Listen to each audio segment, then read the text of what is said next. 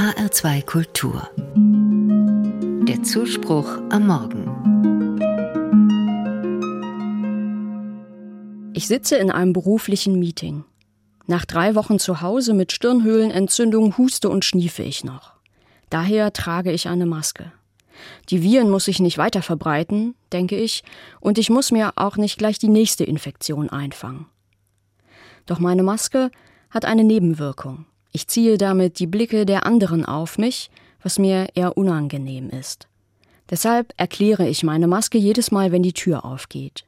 Die Eintretenden nicken oder sagen, also für mich musst du nicht, oder das ist aber doch jetzt durch. Gerade als wir unser Meeting beginnen wollen, unterbricht eine Kollegin. Sorry, ich bin irritiert. Wir haben eine unter uns, die sichtlich angeschlagen ist und eine Maske trägt. Andere sind hörbar erkältet, aber ohne Maske. Wie gehen wir damit um? Ich weiß, wir sind irgendwie nach Corona, aber wir haben noch nicht geklärt, wie wir jetzt mit Krankheiten und Ansteckungsmöglichkeiten umgehen. Jetzt sind alle angespannt, wie es weitergeht. Ich hasse solche Spannungen. Noch mehr, wenn sie sich um mich drehen. Doch dieses Mal gibt es eine unerwartete Wendung.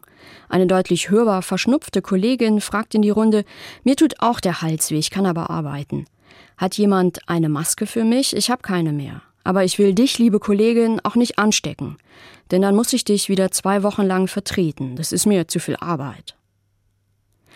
Die Kollegin hat die Situation entschärft mit einer humorvollen Bemerkung und mit ihrer praktischen Bitte um eine Maske. Einige lachen erleichtert, eine zückt eine frische Maske, ein anderer sagt versöhnlich, na, gut, dass wir einander sehen und achten. Und ich atme erleichtert auf, nicht weiter der Störenfried zu sein. Gut, dass wir einander sehen und achten. Diese Worte hallen in mir nach. Sie erinnern mich an ein Wort aus dem Alten Testament.